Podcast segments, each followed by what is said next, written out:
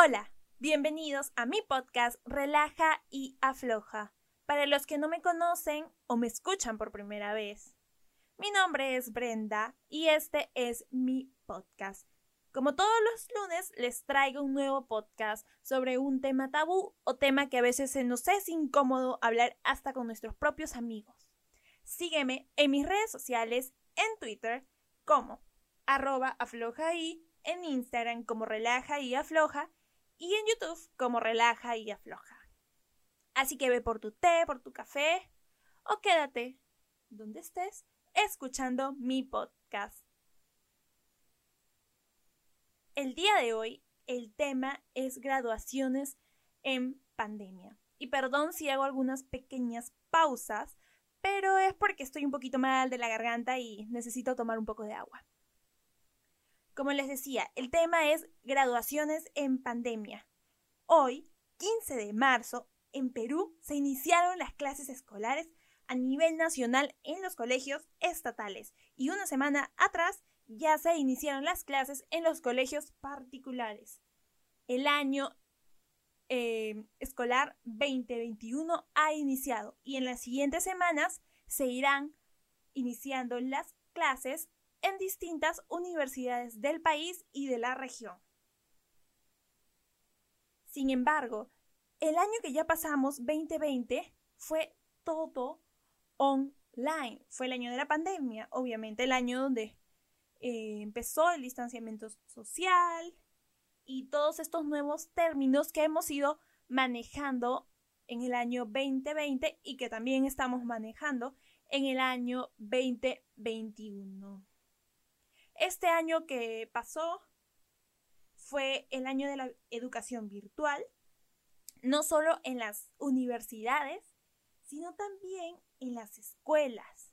Educación que quizás no para todos fue suficiente, o quizás para muchas personas fue difícil poder empezar a estudiar de esta manera, a distancia. Y no solo me refiero a los estudiantes universitarios, sino también me refiero a los niños, a esos niños que iban por primera vez a un jardín de niños, a un kinder, a un colegio inicial, que llenos de esperanzas, pues tuvieron que acomodarse a un sistema virtual.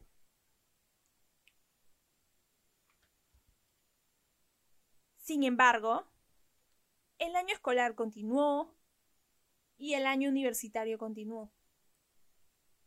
En muchas partes del país hubieron grandes cantidades de deserción escolar y no solo en el país, sino en el mundo.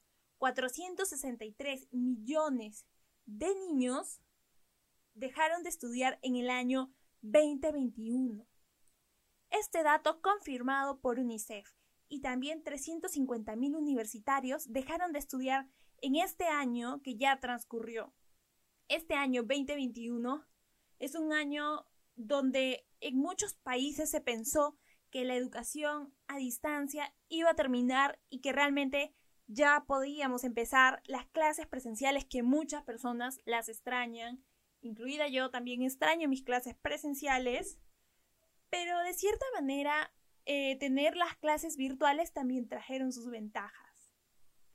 Esta gran cantidad de deserción escolar y universitaria se debió a muchos factores. Em, el caso de, pues, de muchos estudiantes fue la economía. La economía, el desempleo, em, la inestabilidad laboral provocaron que muchos estudiantes y, y padres tengan que dejar sus, pues tenga que dejar a sus hijos sin una educación superior y una educación inicial. Las economías en todo el mundo, en países en vía de desarrollo, cayeron drásticamente. En Venezuela cayó un 30% y Perú fue uno de los países más afectados, con su PIB del 12,9%, siendo uno de los países más afectados por la pandemia. Sin embargo, también está Panamá con un 11%, Argentina con un 10,5%, México con un 9%. Entonces, la inestabilidad de la economía provocó que muchos estudiantes tengan que dejar de estudiar. ¿Por qué? Porque, pues quizás eh, las pensiones, como las llamamos acá, eran muy altas y ellos pues no veían una igualdad en lo que era educación y el pago, ¿no? El pago que ellos estaban realizando a sus centros de estudios. Ese fue el año en el cual la educación quedó en segundo plano y lo que era más importante era la salud. Definitivamente el año 2020 y el año 2021 lo más importante siempre fue la salud, porque era un nuevo virus, porque era algo que nosotros no conocíamos y que teníamos que prepararnos. Además, en el caso de, la, de los estudiantes universitarios, muchos de ellos tuvieron que dejar de estudiar porque sus padres perdieron sus trabajos, porque quizás ellos vivían, vivían solos y tenían que buscar un nuevo hogar, un hogar que sea eh, de algún precio mucho más económico, que sus sueldos con los que quizás llevaban sus clases y la casa ya eran insuficientes. Muchos estudiantes en distintos países que quizás no vivían con sus padres tuvieron que regresar a vivir con sus padres o quizás pedirle a sus padres que los ayuden con, el, con este tema económico para poder pagar sus clases, porque no se daban abasto con lo que ganaban. Además que hubo una gran cantidad de desempleo. Y bueno, los alquileres, ya saben, empezaron a subir, eh, todo incrementó y también hubo una gran pérdida de mucha economía.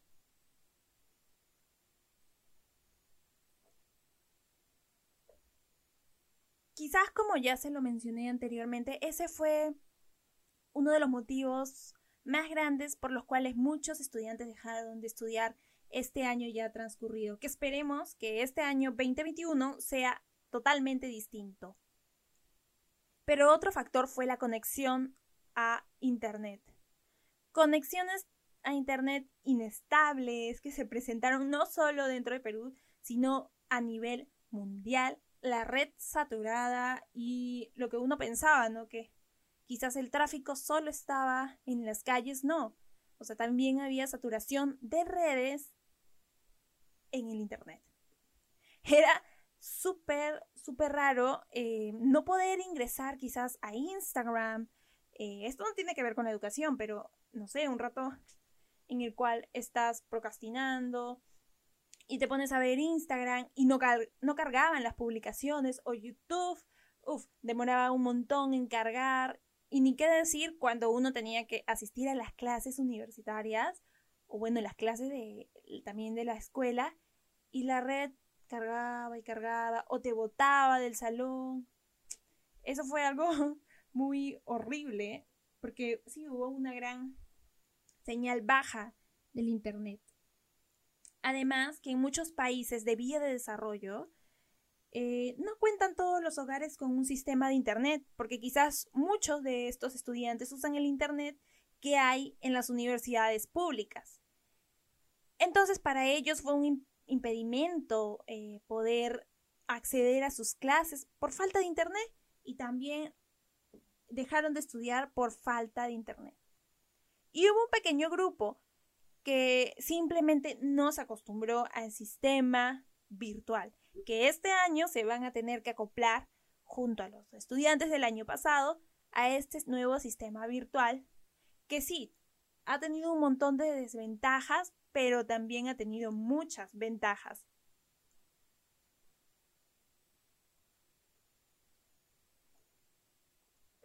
Yo creo que la ventaja más grande que ha tenido la educación virtual ha sido de que uno se ha podido organizar y ha podido tener mucho más tiempo para hacer distintas actividades. A veces el tráfico eh, nos hacía demorar de un lugar a otro una hora, media hora, una hora y treinta, en ciudades donde el tráfico es muy intenso y ya no teniendo que invertir este tiempo en tráfico, lo puedes invertir en otras cosas. No sé. Hay personas que les gusta dormir más o quizás chicos y chicas que querían empezar a hacer deporte y empezaron a hacer deportes desde casa o a los que les gusta cocinar, hacer postres, invirtieron este tiempo, esta hora y media o dos horas que a veces uno eh, gasta en cambiarse e ir a su centro de trabajo o estudios, lo invirtieron en otras cosas, en unas actividades extras. Entonces no todo fue negativo. Además que en lo personal para mí, yo que estudié diseño, fue, pues ya estaba acostumbrada a manejar computadora, a manejar algunos programas. No me incomodó en ningún sentido la educación virtual. Eh, me pareció que fue muy oportuna en el caso de que yo estaba cursando el último ciclo universitario y tenía tiempo, tenía tiempo para trabajar mis trabajos, subí mis notas, o sea, notablemente me di cuenta de que sí, perdía mucho tiempo en el tráfico, de ir y venir, esperar otra clase, o sea, estando en mi casa, yo decía, a veces uno tiene un tiempo, ¿no? De descanso de dos horas entre dos clases, y yo estando en mi casa podía decir, bueno, ya no tengo que este, estar pues haciendo nada, como en la universidad a veces uno se queda y no está haciendo nada, pasa un rato, se va a la biblioteca, se va a la cafetería, se queda con los amigos, no estás haciendo nada, simplemente estás dando vueltas dos horas hasta que empiece tu siguiente clase, pero estando en casa, yo creo que la gran ventaja es que yo podía usar ese tiempo para terminar mis trabajos, terminar mis presentaciones, terminar con la tesis y pues eso fue lo que fue pasando no solo a mí, sino a muchos estudiantes, pero a su vez estudiantes que también no se acostumbraban y muchos sufrían por este sistema, porque no entendían cómo subir archivos, eh, se les hacía imposible, no sabían cómo convertirnos.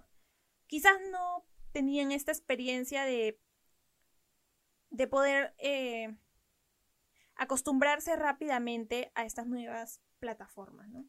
Lo bueno es que algo que me encanta a mí es que yo me acostumbro rápido a lo nuevo. Veo algo, me lo enseñan, aprendo y ya, yo estoy ahí detrás. Pero quizás no todos somos iguales, ¿no? Además, unos grandes aliados este año que pasó y este año que viene fueron las aplicaciones de las videollamadas. Y en este orden, orden estas fueron las más populares. La primera, Zoom la cual creció notablemente, seguida por Google Hangouts, Google Meet, House Party y el legendario Skype, que yo pensé que ya no estaba existiendo, pero después me di cuenta que seguía funcionando y que muchos países lo usan. Yo ya me había olvidado completamente de Skype. Pensé que ya no funcionaba. Pero bueno, estas fueron unas aplicaciones que fueron muy usadas. Además, la famosa Blackboard que acá en, en Perú lo usamos, he visto que muchas universidades la usan, entonces es una aplicación muy común para dictar clases. Pero dentro de todas estas cosas que he mencionado, ¿cuáles fueron los sentimientos que dejaron en los estudiantes? Mucha preocupación, mucha desmotivación, eh, angustia, no sabían las cosas claras. Eh, además, como les cuento, muchos de los alumnos terminaban la universidad o la escuela. Entonces, al no tener una graduación, ellos sentían que no tuvieron una recompensa, ¿sabes? Estos cinco años, cuatro años, tres años que han estudiado en universidades, en bueno, en escuelas, son más de 10 años creo, estudiando en eh, colegios técnicos, eh, no sintieron que hayan sido recompensados, pero es una cosa de tiempo. Es una cosa de tiempo que yo creo que poco a poco las universidades y cuando todo esto mejore, ya van a ir abriendo las famosas graduaciones. Y ahora sí, hablemos de las graduaciones. En muchas universidades de Latinoamérica, las graduaciones fueron canceladas. ¿Por qué? Porque las universidades quieren que los alumnos disfruten de este tiempo, ¿no? De, esta, de este evento por el cual ellos se esfuerzan tantos años, ¿no? Entonces muchas universidades realmente han decidido hacer sus graduaciones después de la pandemia. Los vamos a esperar, no pasa nada y vamos a seguir después. Sin embargo, hay países donde las graduaciones han continuado y son las graduaciones virtuales, las graduaciones por videollamada. Países como Japón y Estados Unidos son algunos de los países que han innovado en este tipo de graduación.